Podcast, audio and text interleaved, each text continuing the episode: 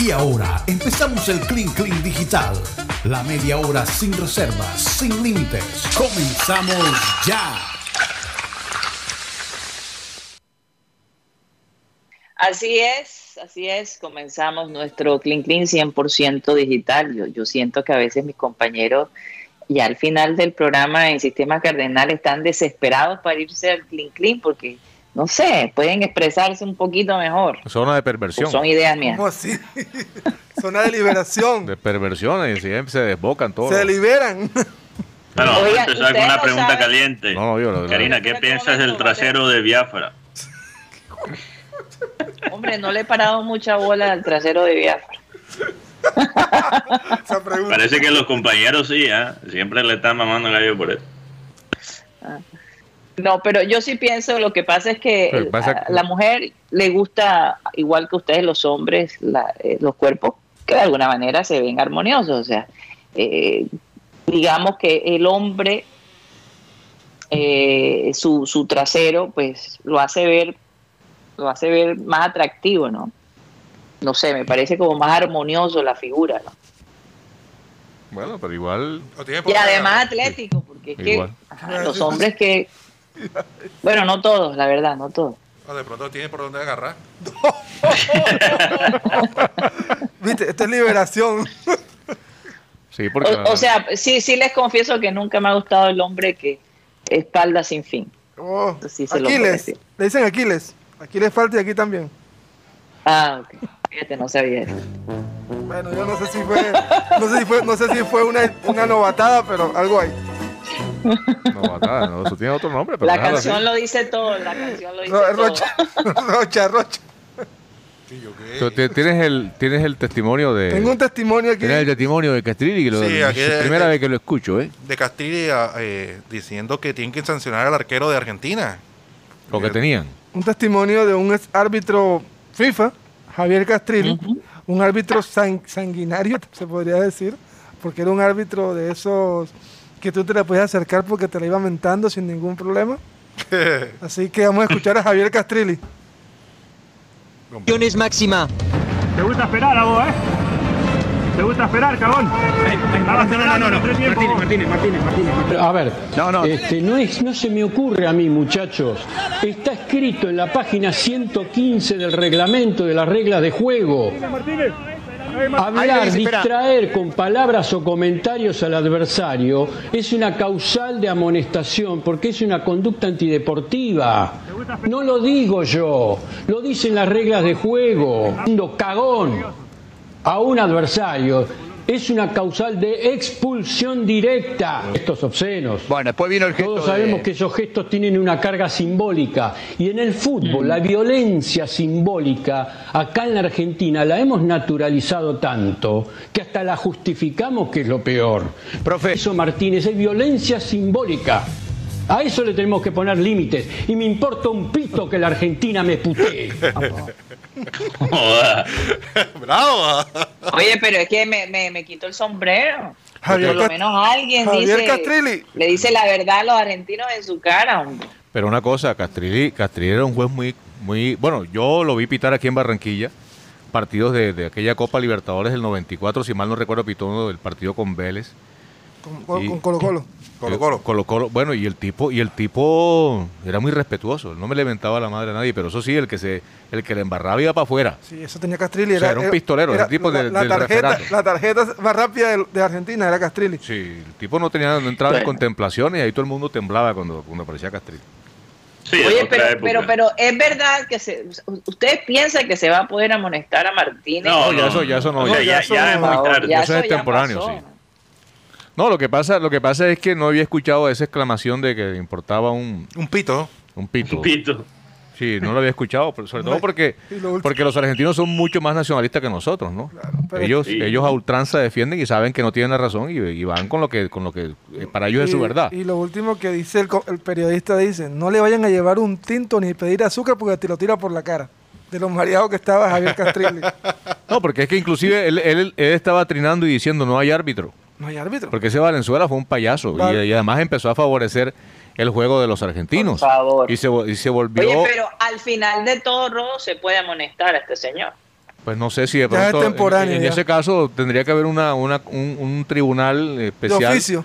De oficio que, exacto, que, que trabajara con base en esas pruebas, que recabara las pruebas y, y, digamos, eh, impusiera esa sanción. Pero yo creo que no ha lugar porque ya, ya es extemporáneo. Yo- El yo- sábado habrá No va a pasar, no va a pasar porque Valenzuela cumplió con su trabajo. Claro, y presentó un informe y presentó un informe en el que no, Pero no si recaló nada de Tú lo eso. escuchas Al decía, fin, al fin y al cabo, él hizo lo que quería la FIFA. Tú- la, perdón, la Conmebol. Conmebol. Tú- claro. Tú, escuchas cuando Me habla imagino el bono, me imagino el bono que recibió. un bono. Tú escuchas cuando él habla y dice, no, no, Martínez, no, no, Martínez. No, En- ellos, ellos, en- ellos se cuidan mucho de eso, Karina, porque tú sabes que a, fi- a ra- a razón del FIFA Gate, eh, los ojos están puestos en ese tipo de manejo, pero sí reciben algunas preferencias y algunas ubicaciones y los ponen a pitar acá y los ponen, en fin, los ponen, los ponen eh, O sea, se como gana vedores. la gracia de la Padrinajes. Se gracia. Eh, exacto. Padrinaje. Vamos a decirlo así. Es exacto. como lo que Y- pasaba y- aquí en Colombia y con el Gallarrito Ruiz, Oscar Julián, ah, que siempre que pitaba a favor de Argentina, un equipo argentino lo favorecía. Y decían, che, ese es el mejor árbitro de Sudamérica, mira cómo conduce, es tremendo juez. Pero cuando Brasil le metió, le quitó tres penaltis a Brasil, ahí sí lo querían matar. Sí. Sí, claro. Eh, Entiendo la molestia de, de Ca- eh, Castrilli porque eh, lo que hizo Valenzuela y lo que hemos visto de otros árbitros en, la Conmebol degrada su profesión. Pone en duda los otros árbitros que quie- sí quieren manejar el partido de una forma limpia. Eh, de todas formas, yo estoy de acuerdo que, que realmente la crítica que tengo sobre el manejo de, de Martínez es a base que que, que realmente el árbitro no tuvo ningún tipo de control sobre el partido, eh, ni, ni no tuvo ningún tipo de, coherencia en cómo pitaba la falta. Eh, pero si estamos hablando del evento aislado, tampoco me quiero vo- volver puritano y quiero ser consistente. Cuando tu arquero hace algo así. Lo hemos visto, no podemos ser hipócritas, lo hemos visto con Viera. Viera es experto en lo que hace, lo que hizo bajar Martínez, de bajar caña antes de tomar el, el penal. Lo ha hecho muchas veces. Eso le gusta, le, a- hasta cierto punto a, a muchos fanáticos le cae bien, por bien o por mal, le cae bien. Y le agrega eh, un- una magia, eh, algo de sabor a un deporte que se está volviendo más y más calculado y frío. Entonces yo tampoco quiero, y, y aunque me duele la manera que celebró Martínez, y no me gustó, y en ese momento se llevó sus buenos insultos de mi parte, o sea, mirándolo de una forma objetiva, yo no creo que debemos acabar con, con- con esa, con esa, esa dinámica, pero obviamente con ciertos límites. Tuvo una Bueno, ya te desventaja. metes con la raza, la religión, eh, o sea, la familia de alguien, ya es otra cosa, pero llámale a alguien cagón, Mm, no sé. Te como, te como, te Lo que como. dice Catrilli que es una, es una violencia simbólica, creo que es exagerado. No, pero si tú, si tú, por ejemplo, te encuentras con una persona en la calle o con un colega y le dices, oye, tú, cagón, es ofensivo. O sea, Claro, es que por eso. hay una ofensa de por medio. No, y es que la desventaja que tuvo el señor Martín. No, y en porque el afe- momento en afecta, que ellos a- están, exacto, en una, una situación de presión como esa. No, y la desventaja de de Martín, mucha presión, exacto. la desventaja de Martínez fue que no había público. Porque esto se da en, No, entre ¿tú los te partidos. imaginas los colombianos se tiran del, del, de- No, y lo No, otro. eso pasa con de mucha la fre- silla. eso pasa con mucha frecuencia y lo que quiere decir Guti es que el, el zumbido de la, del público, el rumor de la Sí. tribuna ahoga ese tipo de por situaciones. ejemplo, tú te pones a ver ahora los, en los partidos del fútbol colombiano que sa- sacan un espacio de lo que se dice en el, que se dice en el estadio y es, y es fuerte. Claro, y, y- y cuando en aquella, en aquella época de bárbaras naciones, como decía Bel, en que nosotros los periodistas podíamos entrar a la grama del metropolitano, uno escuchaba ahí la mentadera de madre, era brava. Entre, co- entre compañeros y adversarios. ¿Quién eres tú? Sí, cosas. Yo me imagino, yo me imagino. ¿Cuánto, cuánto ganas tú? Claro Y que como digo, ahora, esas cosas me escuchar. hasta con, con, con un límite, ¿verdad? ¿Cuánto ganas tú? Que, que no se puede cruzar, esa, esas cosas no me disgustan, creo que agregan eh, situaciones humanas y, Sí, y es verdad, enfrentamientos interesantes en este teatro que llamamos el deporte. Entonces yo, yo realmente no, Bueno, en el fondo yo interpreto lo que dice Mateo. ¿Tú te imaginas un partido de fútbol en el que eh, un jugador a otro, "Dis- disculpe usted que yo eh, lo drible por la izquierda y usted me Perdone que le por pase la, derecha"? bola por, de, por Le voy a las piernas. Sí, eh, qué pena con usted, pero voy a proceder a hacerle un túnel o un caño. como Límpiala. Eso sería ridículo. No, y el fútbol, y el fútbol y- conserva y- esa incluso, esencia. Mira, la gente ha criticado un poco eh, a, a Ospina porque pareciera que, bueno, tú ves Una a sola Martínez, ves a Martina que le está bajando la caña a Mina, le está bajando la caña ahora, y del otro lado ves a Ospina que de vaina no le da un beso a Messi antes de los penales. Y el Fabra que le pidió la camisa a Messi en pleno partido.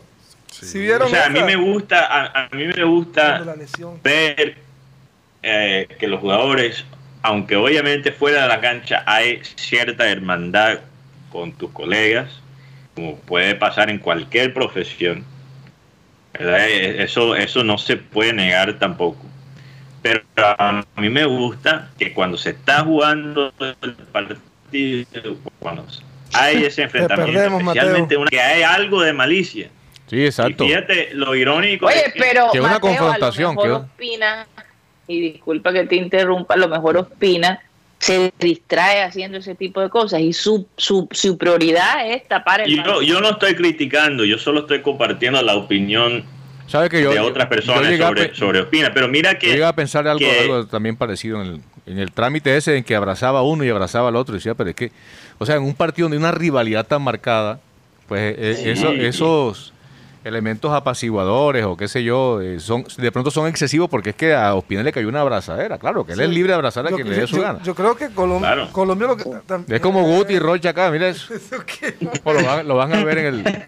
Más Rocha que Guti. Yo veo a Rocha siempre tratando de abrazar Yo, a yo creo que también es la falta de, de liderazgo. En la selección hay, hay una falta de liderazgo desde la época de Mario Alberto Yepes. Y, y actitud.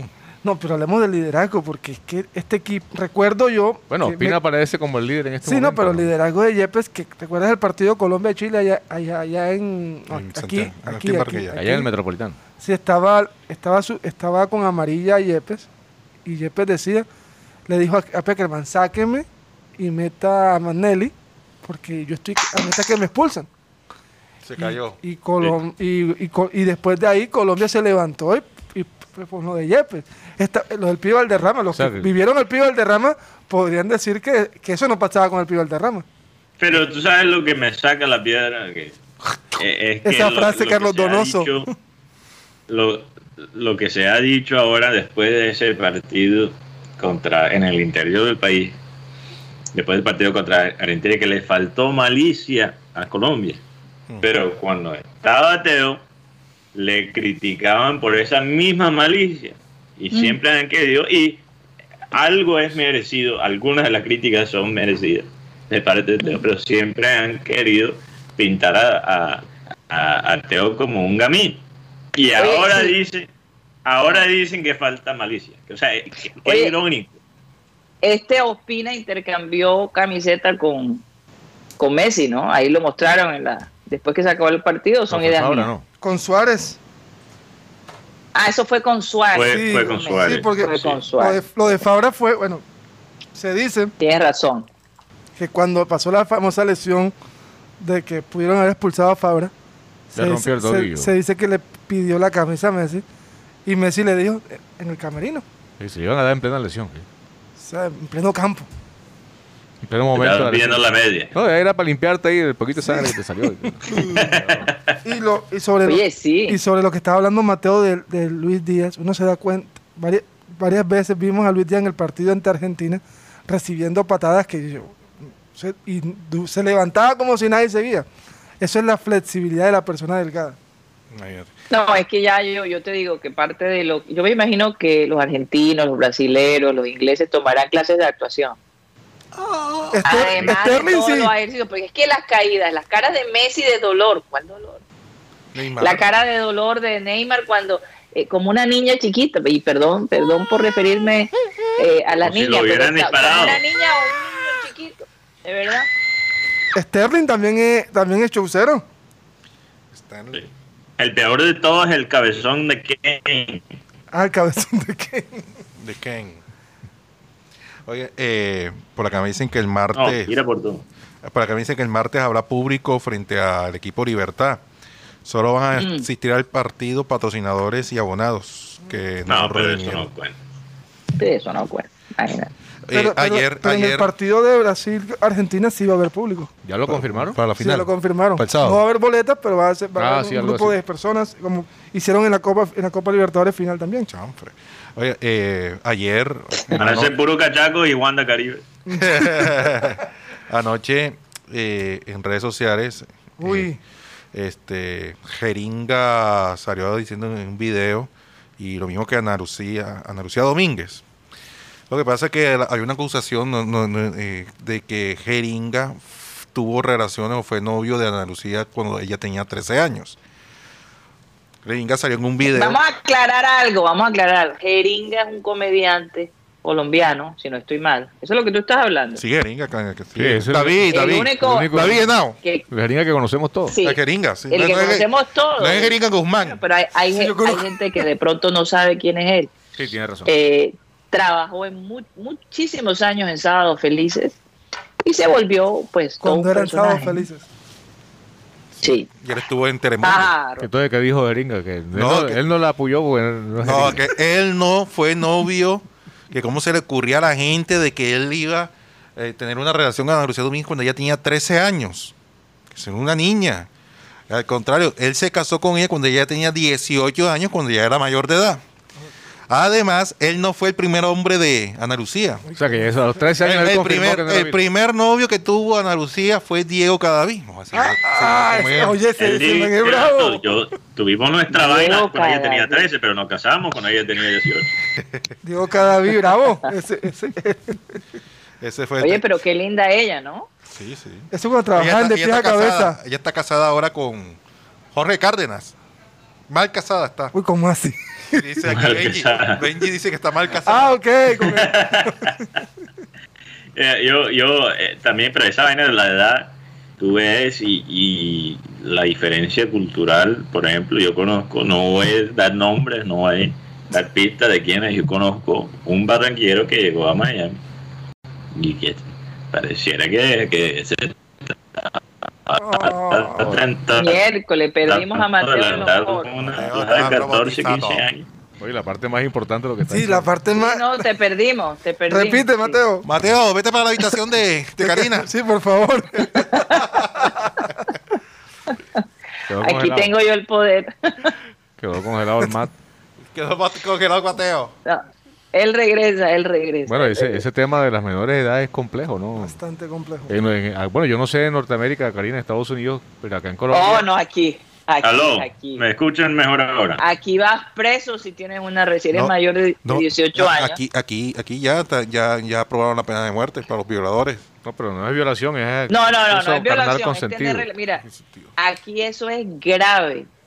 Grave, inclusive que sea, este, digamos, aprobado por los padres. Eso la ley no permite que una niña de 14 años tenga relaciones con una persona Sí, mayor de lo, edad. lo que ellos, lo que dice la ley, ¿me escuchan bien ahora? Sí, ya. Sí. Un poco mejor. Lo que dice la ley en los Estados Unidos es que una, una persona de 14 años, 15 años, no es capaz No, no, Mateo.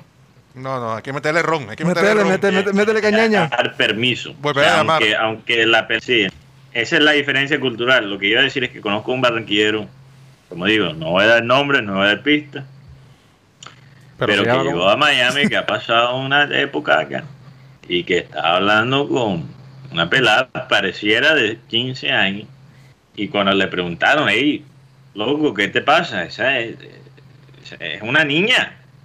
Él dijo, bueno, ella no me dijo la edad, y si ella no me dice la edad, no es problema mío. Y quizás sí funciona en Colombia, pero en, en, en los Estados Unidos no, no importa. Si ella no te dice la edad, todavía te pueden meter. Repite. No, no, no, no. La parte más, la parte más O sea, importante, cuando ya está en la. Abre la puerta, Mateo. la parte más importante, o sea que si no, si tú no sabes la edad de la, de la menor, no tienes problemas legales, ¿o sí? Si no, no, no, no, no. Eh, Aló. eso de que no Se sabía. estaba eso no cortando de nuevo. Sí, claro. Sí. La parte más importante. Eso de- Oye, eso de que no sabía la edad perdóname, pero eso... ¿Dónde, De igual dónde va se quedó la cosa? Pero ¿Cuál yo- fue yo- lo último que escucharon? No, que igual, si no sabe la edad, ¿qué?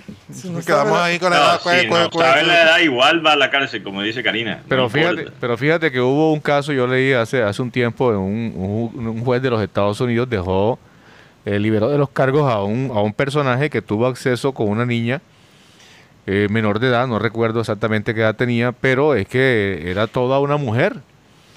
Y aparentaba ser, eh, y le dijo al tipo que ya era mayor de edad y, y voy a buscarlo ahora que tenga el chance.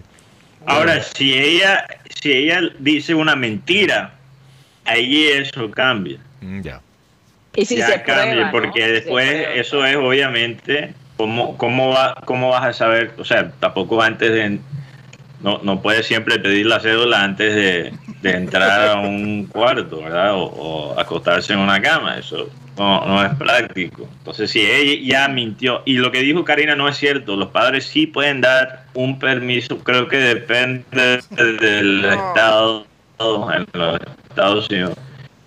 ¿Qué pasó, Mateo? Mateo, ¿qué pasa, Mateo? permiso de matrimonio. Ah, bueno, sí, eso sí, obviamente, eso sí, eso sí. Ahora, fíjense la historia de Elvis Presley y, y- y Priscilla. Él la conoce a ella cuando tenía 15 años, vivía con sus padres en Alemania y él tuvo que esperar a que ella tuviera la edad apropiada para casarse con ella. Y mientras tanto, cuando logra eh, convencer a los padres de Priscila a traerla a los Estados Unidos, los padres de Elvis se vuelven los tutores de Priscila y él tenía que respetar, eh, digamos, eh, no tener intimidad con ella hasta el momento de casarse. Las cosas años atrás eran todavía más complicadas que ahora. ¿Me escuchan? Sí, claro. Sí, claro. Ah, bueno, que se quedaron en un absoluto silencio. Estábamos Imagínense Elvis Presley de Reflexionando. pico de años con una niña de 15 años. Ay, Pero es que era bellísima, era una mujer. Yo tuve para- la fortuna de conocerla y ahora tiene que 70 años y parece que tuviera 60, 65 años más o menos. Una mujer bellísima, de verdad. Aquí Milton Zambrano dice, Mateo suena como el video de Valenciano y allí aclaré en el chat que prometo que es el internet, que no estoy no bajo ningún efecto. Eh, bueno, la única droga que uso es Uy, el uy, café. uy, uy, ¿cómo? Que hablamos de Oye, aquí ibas a explicar rápidamente, Mateo. Yo no sé si vas a poder. Ah, sí, no sé hay, si hay vas a tiempo. Es muy No, rápido. no, lo Solo digo quería... porque se te corta el. Vamos a ver, voy a tratar una vez más y si empiezo a tener, eh, si tengo problemas de nuevo, me salgo. Pero le hice seguimiento al, al tema ayer del café, de, de la adicción Solo audio, invisible. Mateo. Solo audio. Solo audio. Que envíes audio solamente. Solo audio, Mateo. Dale, ok. Voy con solo audio. Eh, no tengo tanto eh, tantas fanáticas como, como Karina tiene fanáticos. Pero esa foto con el- Lo más importante es el audio. Esa foto con la boina del Che Guevara, ¿qué significa? ey, ey, ey, ey, ey. Los Rexos. Ey, cuidado con lo que dice Rodolfo, porque eso me puede matar en Colombia. A, Ro- a Rodolfo no le gusta el béisbol, entonces él no reconoce la gorra. No, no, tampoco es una hora de No, yo lo dije No, por- ah, ah, es que Claro me ponen que una sí. foto diferente. Me ponen una foto diferente. Claro. No, Rodo, si me llega una águila negra a la casa es por tu culpa. Una águila negra. Una águila iba- negra. Bueno, lo que iba a decir sobre el café es que encontré un video por pura casualidad, aunque quizás no es tan, no es, no es casualidad porque tú sabes cómo funcionan los algoritmos del internet que te sugiere cosas que, que ya has visto. Pero Mm. vi un video con el, el autor del artículo que, que, que leí sobre esa, esa adicción invisible que es la cafeína Sí. y escuché todavía más información sobre este tema y dos cosas curiosas. Escuché en esa entrevista, bueno, primeramente, cómo se ocurrió, cómo se ocurrió el café. Parece que en el año 800, imagínate, ni siquiera en 1600, 800, Antes de Cristo. en Etiopía, un hombre que tenía una finca empezaba a notar que sus cabras se empezaban a excitar un o sea, más de lo normal, que eran más activos eh, en la parte sexual, que eran como más también energéticos, que se ponían también más volátil emocionalmente y se da cuenta que la cabra está comiendo unos granos particulares y él lleva esos granos a unos monjes y los monjes crean lo que ahora llamamos el café. Gracias a, uno, a unas cabras que se excitaban. Eh, lo interesante es que él contó, este, este investigador americano, se llama Michael Parlon.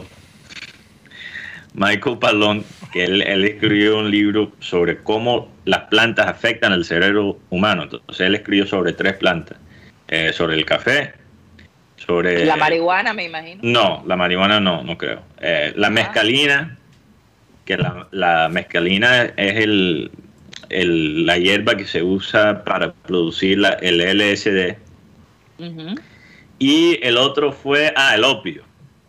¿Cómo esas tres plantas afectan el cerebro? Entonces, él, para hacer el, experimento, duró tres meses sin café. Porque alguien le dijo, un experto le dijo, tú no vas a entender tu relación con el, con el café hasta que lo dejas. Y ahí te vas a dar cuenta qué tan poderoso es el café como una droga. Bueno, que la primera semana duró con dolores de cabeza, que estaba siempre de mal genio, que que esos tres meses, aunque pudo retomar su rutina sin el café, fueron tres meses bastante difíciles. Él tenía siempre en mente exactamente cómo iba a tomar ese primer café después de los tres meses. Y él va al café que hasta tuvo una experiencia. Este es un hombre que ha, probado el opio, ha probado la LSD, ¿verdad? Para la investigación de, este libro. Y, él dice que cuando se tomó ese café después de tres meses, tuvo hasta una experiencia psicodélica. que empezó a ver las cosas incluso de un tinto diferente que sintió una euforia bastante fuerte por 20 minutos y a los 20 minutos estaba de mal genio, estaba irritable, no aguantaba los sonidos de, del camión de basura que pasaba por ahí. Entonces, yo no sé, yo quiero hacer, no sé si puedo durar tres meses sin tomar café, pero quizás quiero hacer la prueba de un mes para ver cómo se siente tomar ese primer tinto después de dejar el café y, para ver si me produce también una experiencia psicodélica. Incluso lo podría hacer al aire. No sé qué sí, sí. Es interesante, interesante iniciativa. Creo que lo, lo, ensayaría también porque yo tomo tinto desde de los años 1600. Yo estaba chiquitico y mi mamá me patrocinaba la sinvergüenzura. ¿En serio? Oye, entonces, entonces vamos a ahorrar bastante plata eh, allá en el estudio, porque la Acabo de ver.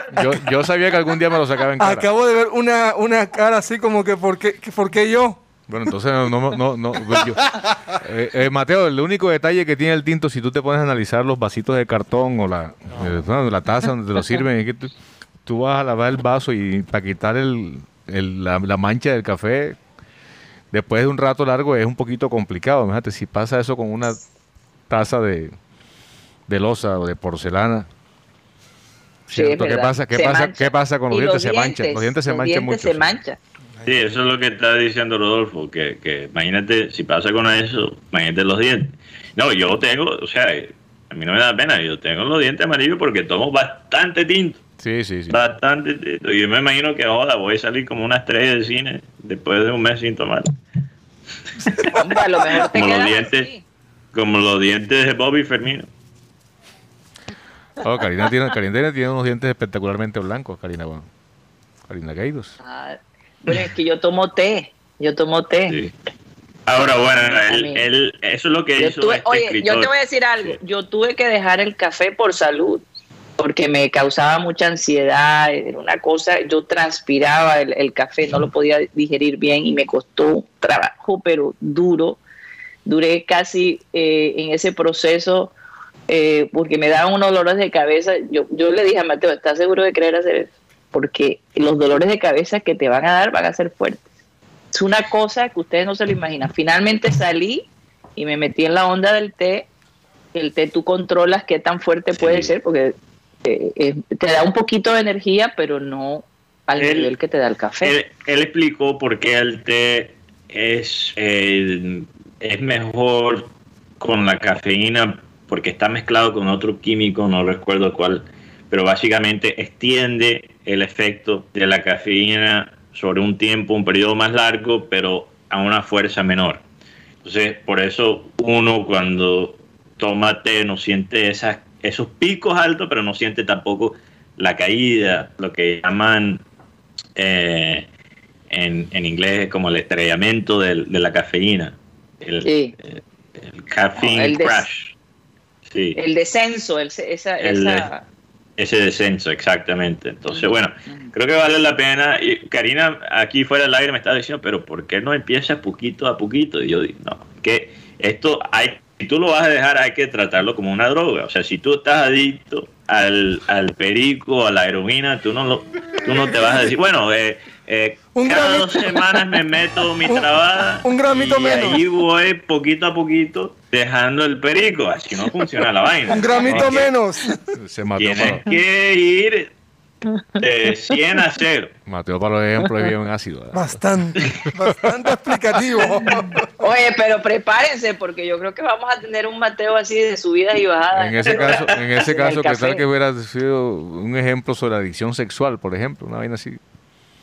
¿Cómo, ¿Cómo se desprende uno de esas adicciones? Oye, le, le, costó a Tiger Pregúntale a Tiger Woods. Hay que, hay que hablar con la brasileña, con Manuela. ¿Manuela? Hay gente que está más adicta a la mano que, que a la mujer, imagínate. Manuela Teixeira, sí señor. Ah, por ahí está. Oigan, vamos, se, ya nos pasamos del tiempo y se lo, se los estoy pidiendo porque es que ya casi no tengo voz. De verdad que me ha sido difícil porque a raíz del, del paseíto por los Marlins eh, me siento un poco así como timbrada con la, con la garganta y la voz. Entonces me toca tomar mucha vitamina C, eso sí, para manejar la cosa. Pero bueno, eh, otro tema o ya puedo despedir el programa. ya nos vamos. Lo, lo, decimos mañana. Bueno, mañana un saludo. Mañana está Ah, pero mañana no está Ron, entonces podemos hacer tremenda fiesta. ¿Tú no vienes, Rodo? No, no, ya tengo grabación, pero es que hacen la fiesta cuando yo, yo no estoy. Ya eso es bullying. ya, eso es bullying de uno. No hay cumpleaños mañana, pero de igual. Los, souvenirs que me traen. un pudín al estudio. La última Oye, vez. sí, enviamos un pudín, una picadita, no sé. Yo me enteré que trajeron unos tremendos souvenirs y después me a coge tú, esto para acá. Esto era de este man, pero coge tú porque no vino.